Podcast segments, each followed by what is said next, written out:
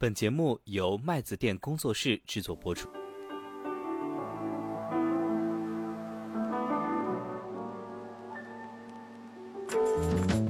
短期来看，可能增加做空的力量，或者说增加做空的能力，会使得股价呢有继续下跌的可能。长期来看，正因为股价容易被做空都不贵，整个的股价上涨呢更有可能是被归因到公司的基本面。真正业绩好的公司才能够在股价上面脱颖而出，最后呢才能促进整个资本市场的有效的价格发行机制。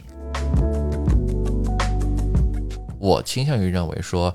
在目前的整个的审核机制下，第一，A 股实质的对于 IPO 的非常严格的审核；第二呢，对于新股上市发行之后，新的上市公司的存量股东非常严格的啊减持的要求，那么就会导致说打新呢，其实在未来的一个可预见的范围内，仍然会有一个很好的回报。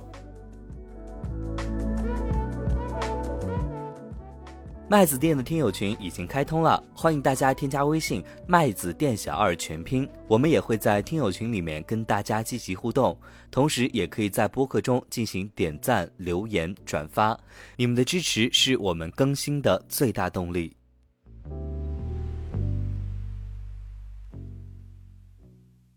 Hello，大家好，我是麦子店小二。这一期呢，还是一个人单口，和大家聊聊关于浙江国祥。这个近期资本市场比较热点的话题，进而呢衍生出我对于中国资本市场监管和制度的一些不成熟的看法，及对于各位听友可能比较切实相关的打新策略的认知吧和建议。在节目开始之前呢，先做一个声明啊，因为听过我节目的小伙伴都知道，我是做投行的，浙江国祥这个。案子对于我来说没有任何的利益，既不是他们的这个项目组，我跟整个浙江国祥的公司，包括他的管理层、他的投资人，没有任何直接或者间接的接触或者联系，所以今天的这一番评论仅代表我自己对于这个项目的一些看法。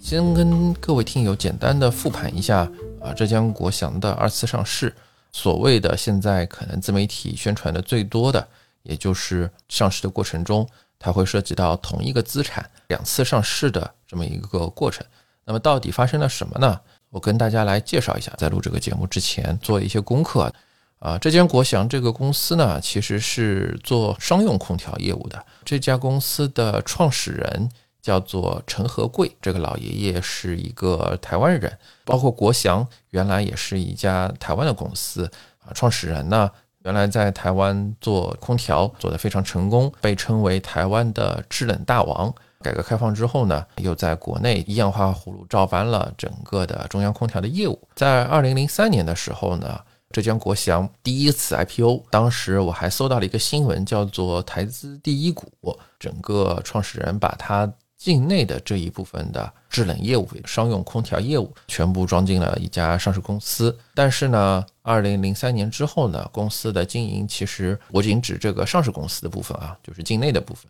公司的经营并不是很好。特别是零七零八年呢，因为受到金融危机的影响，连续亏损，当时的两年亏损的一个退市风险警示，避免说这个公司被退市。二零零九年的时候呢，上市公司啊。就把这个壳卖给了华夏幸福地产公司。那么具体的交易呢，就是华夏幸福把现在啊原来整个浙江国祥的所有空调业务买出上市公司，同时把它所有的地产业务再注进上市公司，由此实现了一个通常意义上的换壳。第一次上市的这个浙江国祥，也就是现在的华夏幸福，这件事情呢，二零零九年。发起的大概是在二零一零年做完的，没过几年呢，这个原来浙江国祥的董秘，创始人也姓陈，但是创始人是台湾人，这个董秘呢也姓陈，但是是个大陆人。那么他把整个浙江国祥的空调业务从华夏幸福给买回来了。这里可能跟大家稍微解释一下啊，第一，为什么是从华夏幸福给买回来了？这个事情其实很好理解。华夏幸福本身是一家地产公司，那么他当时瞄住了整个浙江国祥这个壳呢，要把所有的地产业务纯纯的住进去，把这家上市公司变成一个单纯的地产公司。而当时就出了一笔钱，把整个浙江国祥的商用空调业务从上市公司里面买出来。也就是说，浙江国祥在二零零九年到二零一零年这一个阶段，控股东是华夏幸福。华夏幸福其实并没有意图去经营这个空调业务啊，那它其实由这个实际控制人实际上还在管理这一块的商用空调业务。可能很多听友也会问啊，为什么不是大老板去把整个的空调业务给买回来，而是董秘去把它给买回来了？这一次的浙江国祥的招股说明书里面其实有披露，就是因为在二零零三年公司上市之后，创始人没多久，应该是二零零七年吧，我记得当时看了一下公告。创始人把他所有的股票啊，然后全部让渡给了他的儿子，他的儿子叫陈天林。二零一零年的时候呢，陈天林就是这位创始人的小孩儿啊，也是公司在退市之前的大股东和实控人，然后呢移民到英国去了啊，也就是说，这位标准的富二代不玩了啊，整个空调业务呢他也不要了啊，反正钱我已经这个有的是，财务自由了。可以简单的理解，就是由原来的管理层把整个的空调业务啊，从股东手里去做了一个 MBO 啊，所谓的 MBO 就是叫 Manager Buyout，管理层收购这个公司，自此啊，跟原来的啊台湾老板所谓的台湾制冷大王已经没有关系了啊，它是一个由管理层控制的公司。那么这个新公司呢，我们在这个时点啊，实际控制人变更的时点。我们把它叫做新浙江国祥。那么这个新浙江国祥呢，啊，是在二零一五年在新三板挂牌，在二零二三年又转板上了沪市主板，也就是我们现在啊即将发行，但是在临门一脚的时候被暂停的整个的上市主体。特别需要跟大家提一下的就是。其实刚才很多小伙伴应该，如果大家注意听节目的听友应该记得，老浙江国祥呢，在二零零七年、零八年的时候呢，连续两年亏损，当时还是被 ST 了。然后二零零九年卖给华夏幸福的时候呢，整体的营业收入只有一点八三亿，净利润呢只有七百万。那二零二二年度呢，因为这个公司是二零二三年上市的嘛，所以它现在唯一的一个完整披露的年报是二零二二年的年报。二零二二年度呢，新浙江国祥的营业收入呢是十八点六七亿元，净利润呢是二点六二亿元。那相对于零九年的整个的业务水平，其实已经卖了粗略算了一倍，将近四十倍的业绩增长。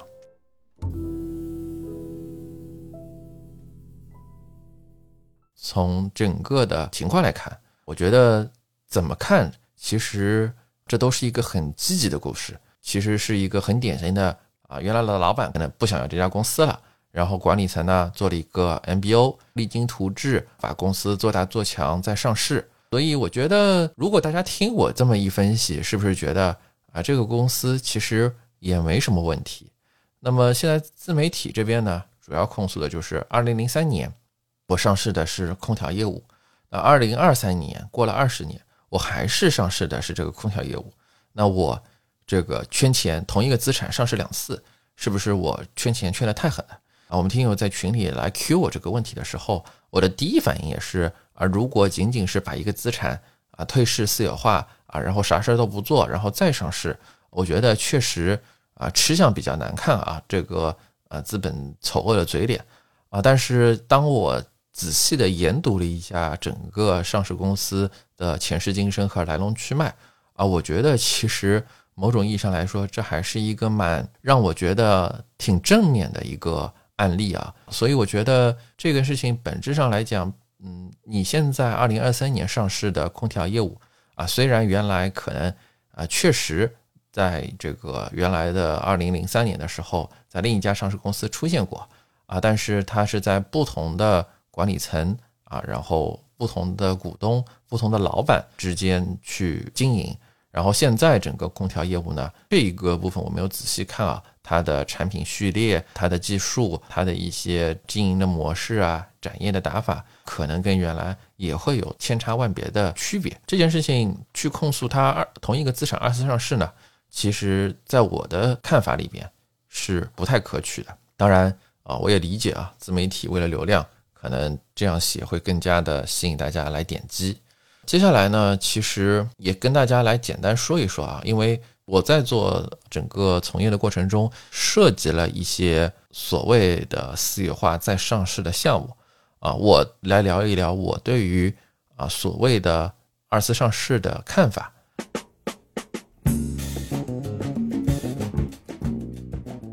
首先呢，资本市场对于我来说，它是一个可进可退的地方，商业社会嘛。大股东去做经营，去成立这家公司本身就是盈利导向，他做业务是盈利，那他做资本运作也要求盈利。这件事情本身来说啊是无可厚非的，大股东肯定是用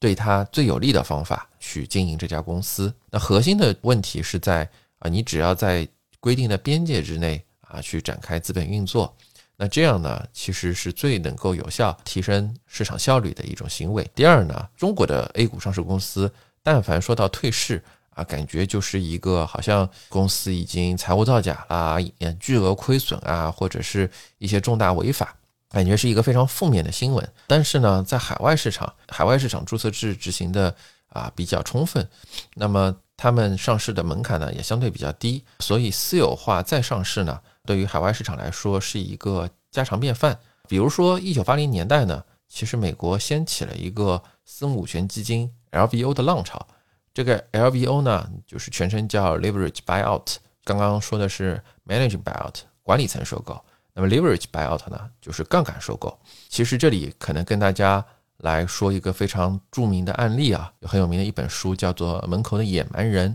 啊，大家或许应该都听到过这个书名。这个书呢，其实讲的就是当年 KKR 杠杆收购 Nabisco 的一个交易。那么当时呢，KKR 就是花了一个巨额的代价，把 Nabisco 这家原来美股的上市公司给私有化了。私有化了之后呢，KKR 把这家 Nabisco 拆成了两个部分啊，一个叫做 Nabisco Tobacco，一个叫 Nabisco。它这家公司呢，不知道大家有没有吃过它的东西啊？其实这家。啊，纳贝斯高呢，原来是一个经营烟草和食品啊两个主营业务的公司。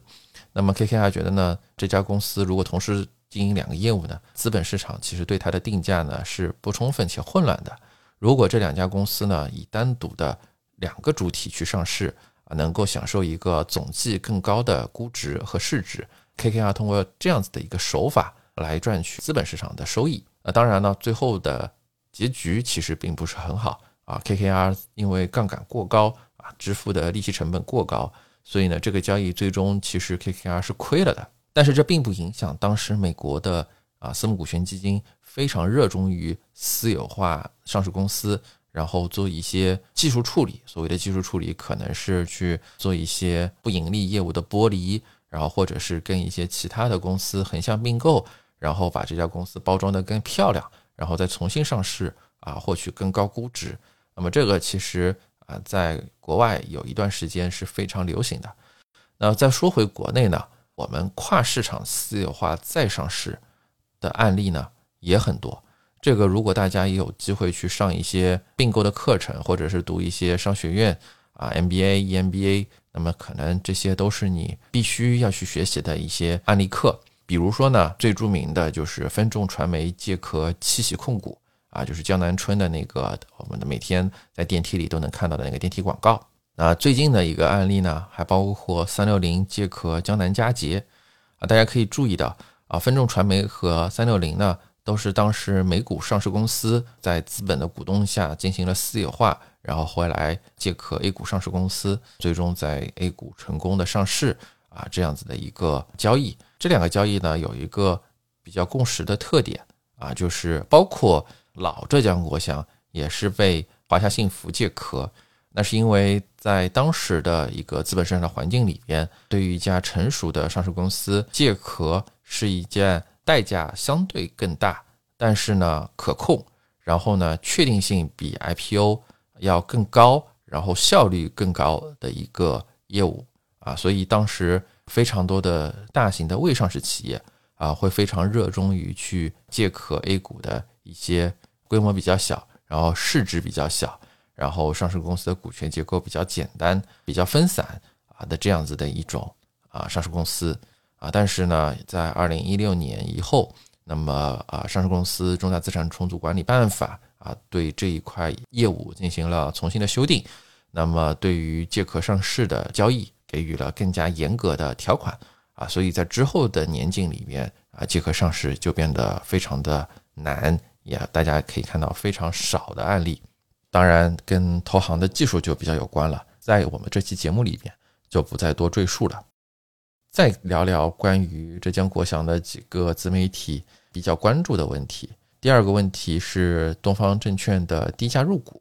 啊，这个呢我也呃搜了一下相关的公告。东方证券呢其实是在新浙江国祥在二零一五年新三板挂牌的时候，二零一五年的十一月份啊入股的，当时的入股价格呢并不低，有十亿元。在二零二三年的当下，现在如果按照 IPO 的发行价格是六十八元，整体上来讲才可以在一年之后完成退出，看上去。倍数还比较高啊，但是从我的角度上来讲啊，这一笔投资东方证券绝对算不上是一个明星案例或者说是大成功案例。这里的原因主要有几个，第一个呢，就是这笔投资的时间实在是拖得太长了，二零一五年投资，二零二三年退，呃，正常情况下你要上市之后一年才退嘛，啊，那这样子的话就应该是在二零二四年你才能退，那么这个时间呢拖的。实在是太长了，对于一个私募股权投资上来讲，你会拉低，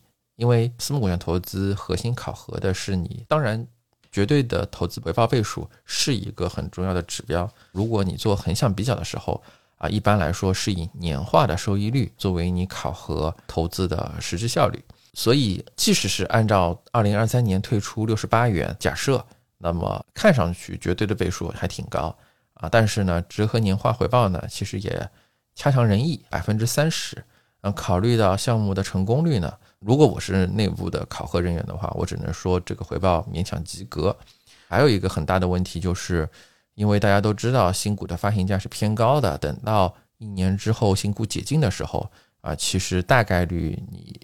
东方证券实际的退出价格是会小于六十八块的。那么在这种情况下呢？刚才我们说，如果六十八块退，而且是在二零二三年退，那么算 IRR 呢，也才百分之三十啊。如果在二零二四年之后以一个比六十八更低的价格退出，那其实东方证券的投资回报呢，也并没有很高。我觉得对于东方证券来说，个的一个投资，只能说是一个勉勉强强过得去的投资案例吧。最后一个问题是关于。浙江国祥的财务造假控诉啊，这里主要提到的是浙江国祥好像第一大股东是个壳公司，然后有很多的关联交易这一块呢。说实话，我并没有特别多的立场来评价，因为对于财务造假，我在听友群里边其实也在说这个问题。对于财务造假来说，嗯，其实是一个非常严重的指控。就我本身从业的一个经历来看啊，现在。在 IPO 这个业务里边啊，出现像当年万福生科啊，这个万福生科就是导致上一次 IPO 全面停板，就二零一三年啊，然后把整个平安证券投行部给撸掉的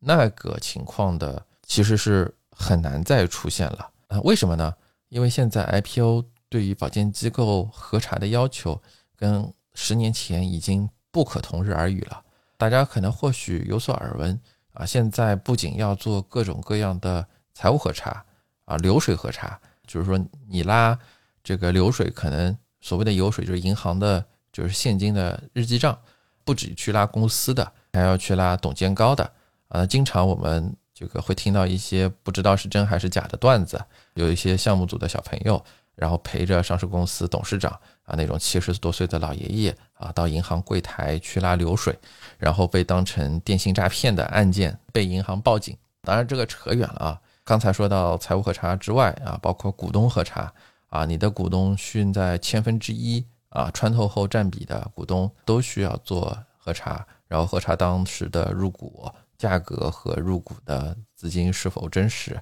你这个股东是不是有问题，背后是不是有不允许出现的名字或者是人物啊？所以对于现在来说，要造假一个财务，特别是在第一大股东这种这么重要的，就所有的就是内部审核和外部审核都会特别重点关注的事项里边去造假啊，我从 common sense 角度上来讲啊，几乎是不太可能的。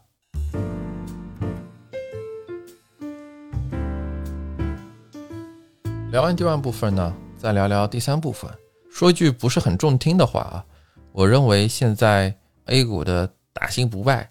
啊，是现在资本市场跌跌不休啊，无法有效定价的一个核心原因。那这件事情呢，本质上来讲，从我的角度上来讲，就是因为散户绑架了证监会啊，让证监会又当爹又当妈，既要啊呵护市场，然后呢又要去促进价格的流动。那这个本身是啊力所不能行的嘛。那既要新赚钱，又要股市不跌。其实这件事情本质上来讲是一个悖论，为什么呢？你想呀，其实上市的时候，如果这个公司啊百分之九十多的概率定价其实是高于它的公应价值的，那么上市之后呢，基本上就是一路下跌。比如说像港股年初的时候跟大家录富途老虎那一期的时候，有聊到港股打新其实一度也很火热。啊，但是呢，这个市场的反应其实很快。当时有很多很多的互联网公司去马上提交了港股的 IPO 申请，然后提升市场的供给，提升它的一个发行的估值价格。上市了之后呢，哎，大家发现好像又不是那么回事儿，破发的概率呢比较大，因为你的供给又大，不不再是那些啊明星项目，那些啊众所周知的好公司。第二呢，就是啊上市了之后啊上市的时候呢。投行的一番包装，然后又把的整个的上市的发行价格啊往上提了。港股打新有一段时间啊，很多的散户啊可能会比如说无脑啊买啊，这个时候呢就会让你破发一次啊，破发两次，甚至破发很多次啊。再加上港股的打新的杠杆又特别高，让大家有教训了之后，哎，一下子马上啊整个的一个。市场热度就降下来了。这某种意义上来说呢，对于散户来说可能是一个悲伤的故事啊。但是从我一个相对比较中立的角度上来讲呢，啊，我会认为这是市场机制在起作用。如果让大家都在打新上赚到钱，说明什么问题？散户都赚到钱啊，那谁来负责亏钱呢？如何解决新股发行价格过高的问题呢？其实我也根据我有限的经验吧，提了三个。小的建议，第一个呢，其实跟港股一样，A 股其实也可以增加供给，啊，增加供给呢，啊，就可以理解为，比如说啊，平时有一百个人啊打新打一百只股票，那这个时候呢，突然市场上每年要上五百只股票了，那这个时候呢，啊，这些打新的人可能就打不过来了，那打不过来的时候呢，我这边可能就会挑我真正觉得比较好，价格又不太贵的公司，然后去打。那么这个时候呢，才刺激到整个的一个上市公司去进行到一个选美机制，那这样呢才能够促进市场的一个有效定价。然后第二呢，跟可能各位散户的建议恰恰相反，啊，我会建议放宽老股东的减持，这个可能跟现在证监会的整个的监管理念是背道而驰的。但是我是怎么考虑这个问题的呢？你现在整个的一个。啊，发行的价格畸形，畸形的原因就是因为，如果发行价格定得很高，啊，老股东呢可能就有整个减持的一个冲动。那么现在的证监会的做法呢，或者说交易所的做法呢，是说老股东不可以减持。但是呢，换一个角度上来讲，如果这个时候不仅说老股东一年之后才能减持，我上市之后一天就可以减持，那么这个时候呢，其实老股东和新股东。啊，就会形成一个有效的博弈。那么这样子呢，新股东会说：“哎，如果我的发行价格那么贵，那我是不是会被上市的后的第二天立刻割韭菜？老股东拿了钱马上跑路。这样呢，会促使啊这次打新的这些机构询价人不要去报一个太高的价格，因为没人想去当韭菜啊。某种意义上来呢，其实给到新股或者说广义上所有的股票更便利的做空机制，长期来看是更有效的解决目前股价跌跌不休的一个源头。因为可能跟大家的一个观念或者共识有点相反。当然，现在股录制节目的这一天啊，A 股已经又进入了两千九百点的保卫战啊。其实，在股市很长的一段时间里边，我身边的基金经理朋友们经常会说的一句话是：A 股大量的公司，公司是好公司啊，但是呢，估值太贵。其实背后反映的问题就是，因为 A 股第一，整个的市场的供给是稀缺的，因为 IPO 的审核太严了，上市太难了。第二呢，整个上市公司的估值偏贵。从一个很长期的角度上来讲，估值回归一个合理，回归一个相对比较便宜的价格，或者说整个的股市的长期其实下行的压力是比较大的，这是一个不可避免问题。但是呢，如果现在在一个两千九百点，整个上市公司的整体的估值水平还是比较合理的状态下，放宽有效的做空机制，短期来看可能增加做空的所谓的力量，或者说增加这个大家做空的能力，啊，会使得股价呢有继续下跌的可能。其实就像我刚才说的，啊，长期来看，正因为股价容易被做空。所以导致呢，其实股价长期来看都不贵啊。那么这个时候呢，整个的股价上涨呢，更有可能是被归因到公司的基本面啊。这样呢，真正好的业绩好的公司啊，长期来看呢，才能够在股价上面脱颖而出，最后呢，才能促进整个资本市场的有效的价格发现机制。这可能。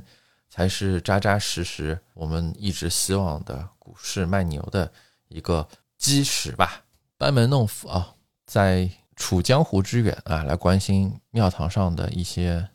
政策导向。那反正大家各位听友听过效果也就算了。那我确实没有能力干预整个市场的政策制定。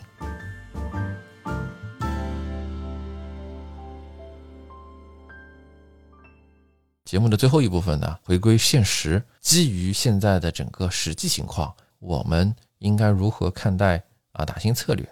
啊，我相信很多听友小伙伴在接触股票投资，或者说基金投资，或者说资本市场的时候，应该都会或多或少在很早期的时候接触到打新策略这个投资方法。啊，打新策略呢，简单来说就是啊无脑的存一笔钱啊，然后呢。在资本市场做底仓，当有一个新股上市的时候啊，就去网上申报抽签啊。如果你中签了的话呢，你就去拿这笔钱去认购你的新股。上市了之后呢，你可能会大概率享有一个所谓的投资回报啊，在可能一两天你可能就抛掉了。那么其实顺着我们刚才的逻辑啊，虽然也不可免俗的啊吐了一顿槽，然后发了一顿牢骚，但是回归现实，如果接受现在的一个啊政策的制定方案，那么啊推演下来，我倾向于认为说，在目前的整个的审核机制下，第一，A 股的一个啊实质的对于 IPO 的非常严格的审核；第二呢，就是啊对于啊新股上市啊发行之后，新的上市公司的存量股东非常严格的啊减持的要求。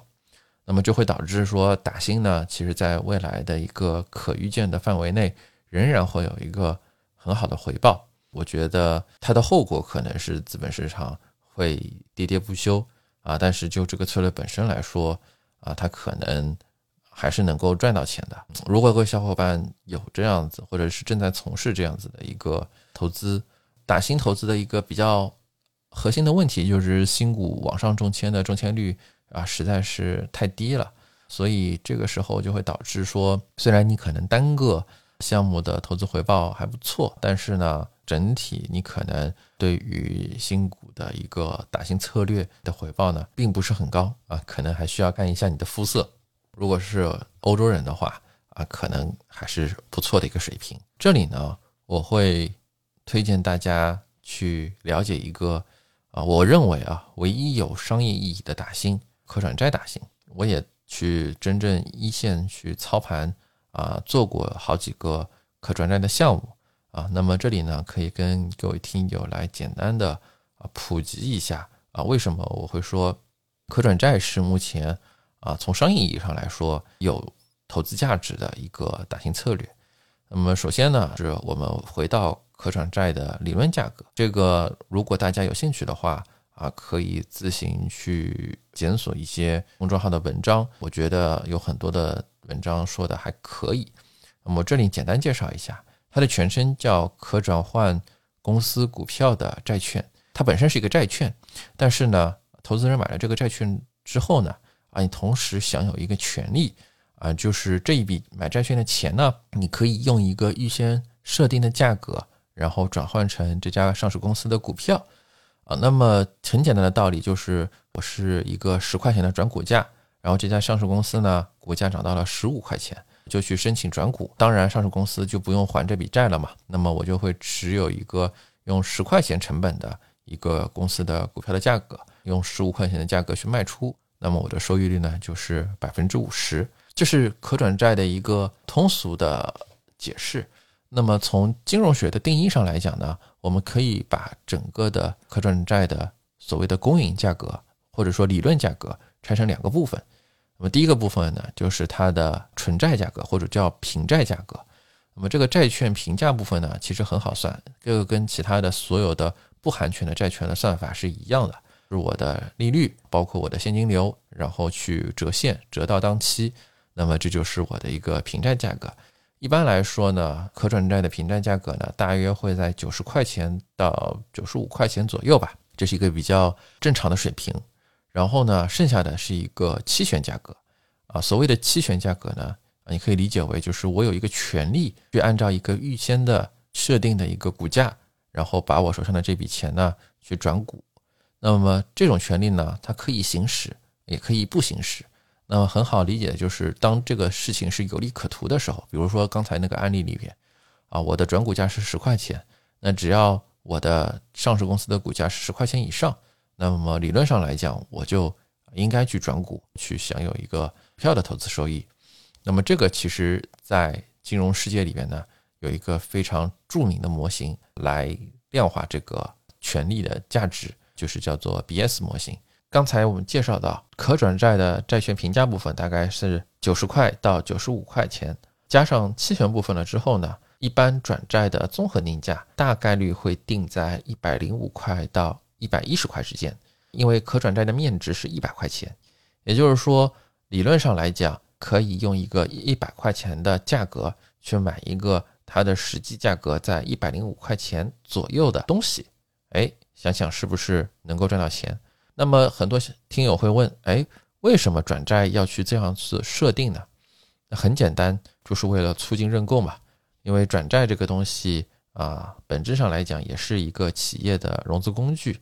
那么上市公司呢，为了发展啊，它要圈钱嘛，啊，或者说叫融资，我们说的好听一点啊，为了促进大家来认购，有这个意愿来认购，公司呢就会设置这样子的一个小的，哎，百分之五左右的激励。那本质上来讲呢？你到底是谁让渡了这部分所谓的让利呢？这里可能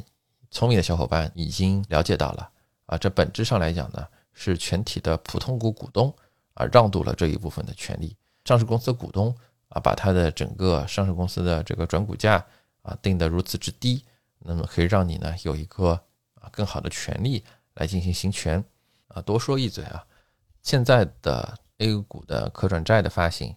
基本上都设定了原股东优先认购的权利啊，所以这就是我为什么说原股东尽量要去认购这个转债啊，因为这个转债本身薅的就是你身上的毛，导致现在整体上来讲啊，转债原股东的配售率大概一般是在百分之九十五以上。但是呢，其实刚才也说到了，剩下的百分之五啊，那就是给我们这些。啊，普通的转债打新投资者捡漏的部分，所以这个呢，打新，同时呢，因为转债的打新，它对于啊一些这个时效啊、底仓的要求，可能比这个 A 股 IPO 的打新要更加低一点，或者说叫宽松一点。我会觉得这个中签率虽然也很低，但是整体的它的一个性价比还是不错的。而且相对于新股的一个不败神话啊，那我会认为说转债打新也很火，但是整个转债的定价很长很长一段时间，自自从我做投行开始，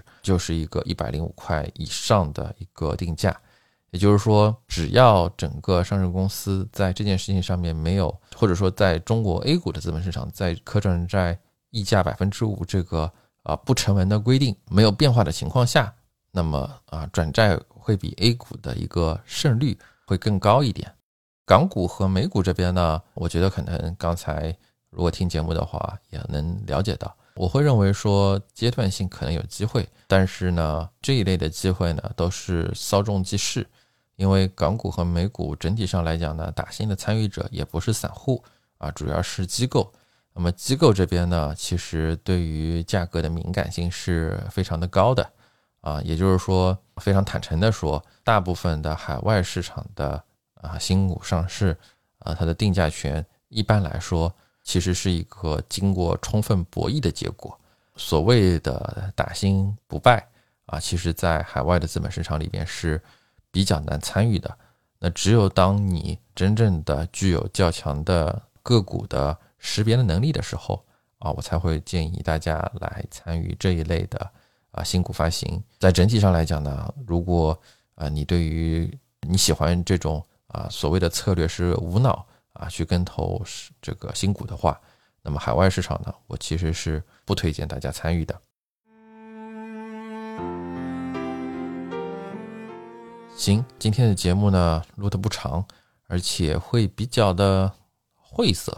啊！我不知道大家是不是对这一类的话题感兴趣。如果大家有什么嗯想跟我们交流的，对于这个选题我们有什么更进一步的意见或者建议的，也欢迎大家跟我们随时在互动。那么今天的节目就先到这里了，谢谢大家，拜拜。情同密友，当初一双怨偶，逐点修复了温柔。昨晚一直挽手，吻到黎明亮透，何以各位都说我跟他已经分手？